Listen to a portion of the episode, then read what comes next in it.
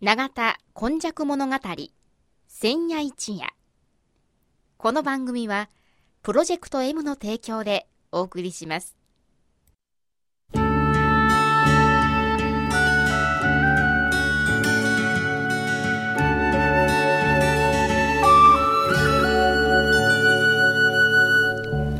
神戸は港があることで多様性のある町となりました。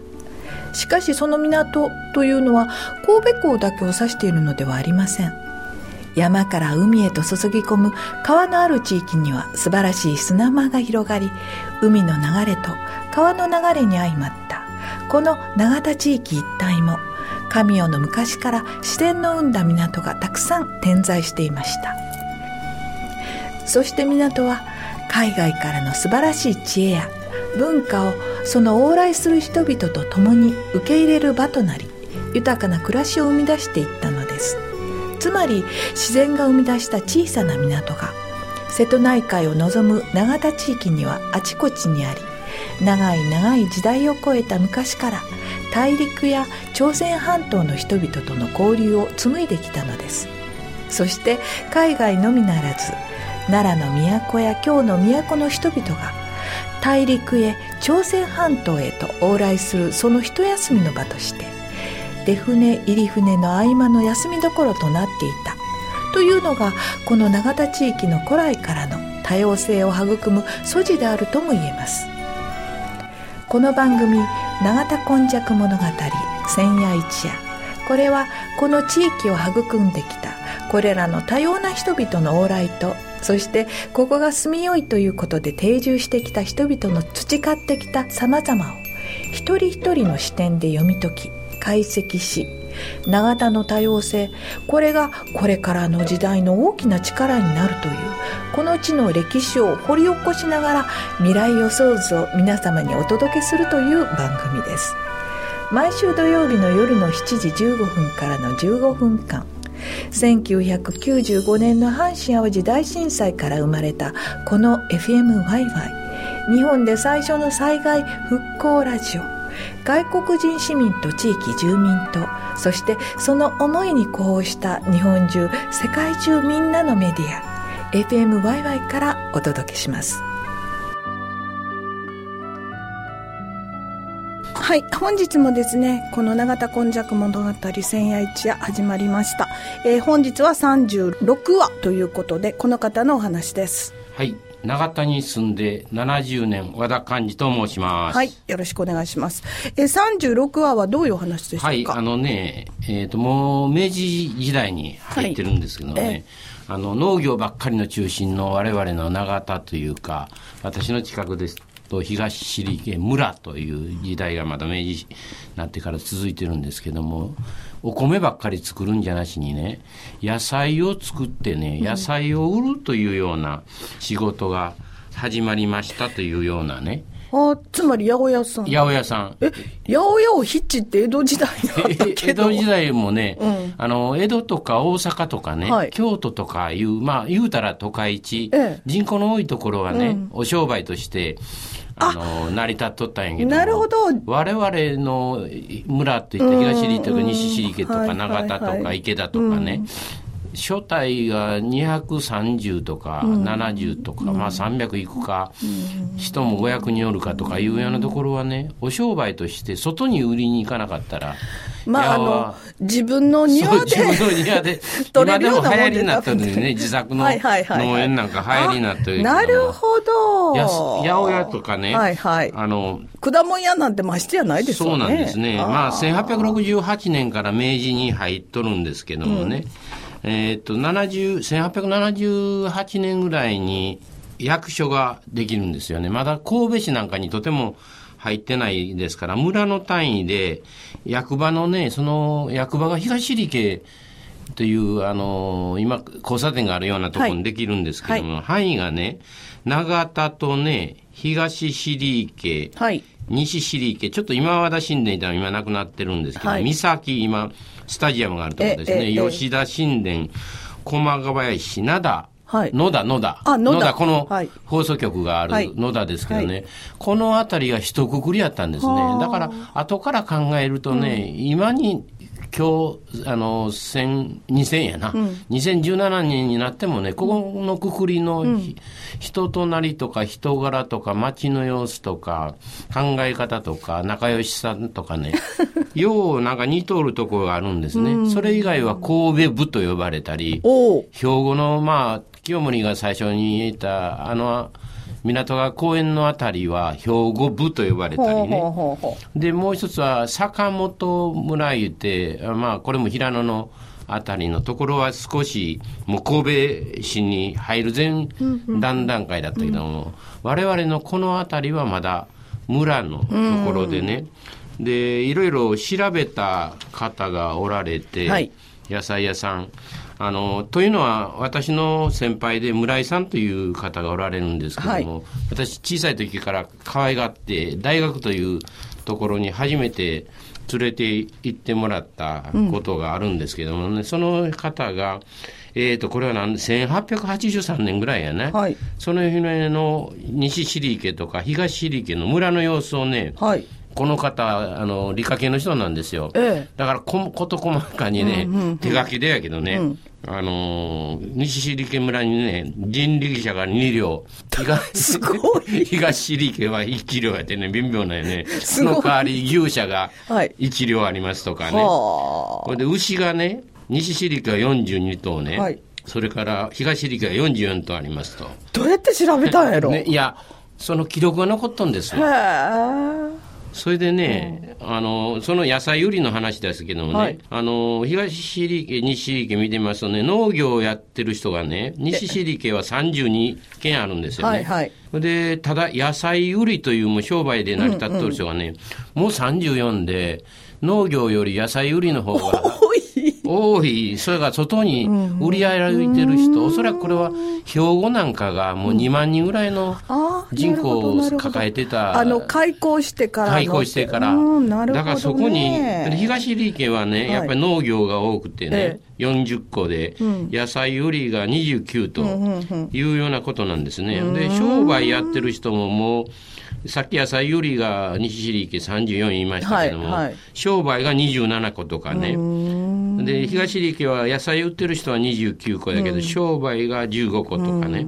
そういうことで人口が大体おのおの、西利家も東利家も500人ぐらいの時代だったんですね。でもなんかあのただ農業やって、こう自給自足みたいではなくて、うん。はい。産業として商産売業商売としてね、が始まって野きたてことですねが始まってきたっていうようなことで、うん港が開くってそんなすごいこそういうとなんでことですすね。ね。だから村井さんという方も私より5つか6つ先輩なんですけどね、お父さん、その前のおじいさんの世代にこちらに出てきたとおっしゃってましたわ。それで、あの、お墓が近くなんでね、あの、私はお父さんの方に勉強を教えてもらって、私を勉強できなかったもんやから、親が小学校の先生だった村井さんのところで、お前ちょっと行ってこいって言うて、家庭教師家庭教師で、ほん。で嫌で嫌でね、家庭教師の日にはどっかよそに遊びに行ってたいう、そんな育ち方なんですけれども、だから、まあ、これからお話ししていくのはですね、そういう村であったところに商売という観念が出てきたり、兵庫の方の津の方に物を売りに行ったり、で、兵庫は今、その時は都会ですから、ええまあ、世界中と言わんまでも、まあ、日本の各地の情報が集まってきてるしね。でそんなところに行ってたと、はあはあ。ただまだ村の状態だってですね、兵庫の方はいち早くあの神戸と一緒になって神戸市になるんですね。1896年ぐらいかな。ああそうですか。120年前ぐらいですわ、はい。だから開港150年というのが先今年のね、はいはい。2017年はのトレードマークみたいになったんだけど、開港150年という間にね、神戸が様変わりしてきたし、そうですね。120年ぐらいの間に、この我々が住んでる西神戸のところも様変わりして、そうなんですね。野菜屋さんにね、あの、現れるように、商売というようなものが成り立ってきたと。はいはいはい。それで、だから、1896年に東力村もついに神戸市の方に入っていくわけですね。そうですか。はい。で、1900年ぐらいになってきてね、町名をもか村へ言うとったと今まではいはいはい。東池村、はい。野田村とかね、ん。三崎村とかね、吉田村とかね、言うてたんが町になってきたと。かっこええ町にせないかんって東入家の方はね東入家町だけじゃなしにね本町をつけたいと。東入家本町というね、はいはい。あの、名前に変えるんです。変えるんじゃ、申請するんやけど、そんな乱れにね、本町つけたらあかん言われて、東入家町になるんやね。ほいで今、梅ヶ香町いてね、はいはいはい。この前あの、梅の香りがして、うん。はい。道種さんが来ましたいう、ええはい。かぐわしい名前ができたんやけどね、そこもね、本町におる人はね、あっちから日の出が上がってくると、日が上がってくると、東入家日の出町にしてほしいってね、自分中心のね、ネーミングを神戸市に。でだけど神戸市もね、その議会でこういうのを議論するんやね。おー応援に。誰か陳情してきたから、あ、お前、行さはい。はい。ん、税金を納めとるから言うこと聞いたれるんじゃなしに、議会でそれがふさわしいかどうか、町名までやるらしいへです。ー。で、その時も、あんまりやろと、日の出町は、梅ヶ香みたいなええ名前があるんやから、梅ヶ香にしとけやと。はいはい。を言うんだけど、我々の先輩がね、本町言うてみたりね、日の出町言うてみたりね、なんかごつ自分中心のとこやったいう思いがね、ものすごいあるんですよね。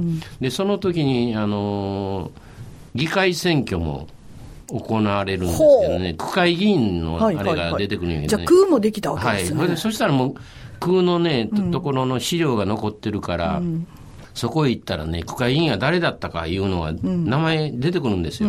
で私の知ってる間でもね末政さんとかね、はい。宗国さんとかね、はい。宗国さんって出てきましたね。出てくるでしょ、はい。この前も出てきましたね、はい。あの裁判に行った人ですわ、東京までね。ええ。ほいで、や、八尾さん言ったら、八尾善四郎さんって、兵庫運河の、あの、銅像になってる人。銅像立ってる銅像立ってる人ね。はい。ほいで、角野さん。角野さん言ったら、駒ヶ林に今、あ角野亭ってありますやん。ありますね。はい。たら今ね、ものすごい、あの、アート系の人が、はいはいあの、有効活用してるはい。古いね、ええあの、立派なお家ですけど。その方の、まあ、先輩、先祖が、国会議員であったというようなことでね、磯山さんに至ってはね、最近私のところで、あの、それこそ梅ヶ香の元になった匂いの梅を、日をね、移設したんですよ。そしたら、裏側にね、作った年号が出てきましてね、ええ。文政7年って、文化文政のは7年、それ見てみたら1824年なんですよ。ほな末政さんという人が、その梅を、あのー、梅か、梅がかの火をお金出して作りはっはいはいはい。たいう方でね、えーこの辺の時代はね、150年とか120年とかなってきたらね、あれ？もうつい最近のことやないんだ。知ってる人のような感じになってくるわけですね。私なんかその半分ぐらいこの中に生きてたいうことで歴史上の人物でも ですね。あるなというようなことでね。いや、だけど、みんな時代の中で生きてるってことですね。そうそうそう。だからね、もう、これからね、ちょっと産業史の方にも入っていくんだけども。なんかあお得意ですね。あはい。近し、近しいね、ことで、つい、昨日何がありましたみたいなことを歴史の上の事実として語らんかというようなことで、あの、野菜の商売が増えてね、はいはいはい。村からええええ。市になりました。はい。で、町名もね、うん。生きがってつけて、なんかわ私なんか東尻系町とかいうのに何人であるんだったけどもねその町になるまでのいきさつがいろいろあったということでね、はい今日は八百屋さんの登場、はい。商売の話、はい町名の話をはいしてみました。はい。えー、八百屋さんとかって言って、クエスチョンマークだったんですけれど、はいあ、そうだったんだっていうことがよくわかりました。えー皆さんもですね、八百屋さん、今も大事に古典としてやってらっしゃるようなところを見たときに、あ、これが商売かっていうふうに思っていただければと思います。えー本日の36話のお話、時代の中で生きてらっしゃるこの方です。長田に住んで70年和田勘でした。永田今昔物語千夜一夜この番組はプロジェクト M の提供でお送りしました。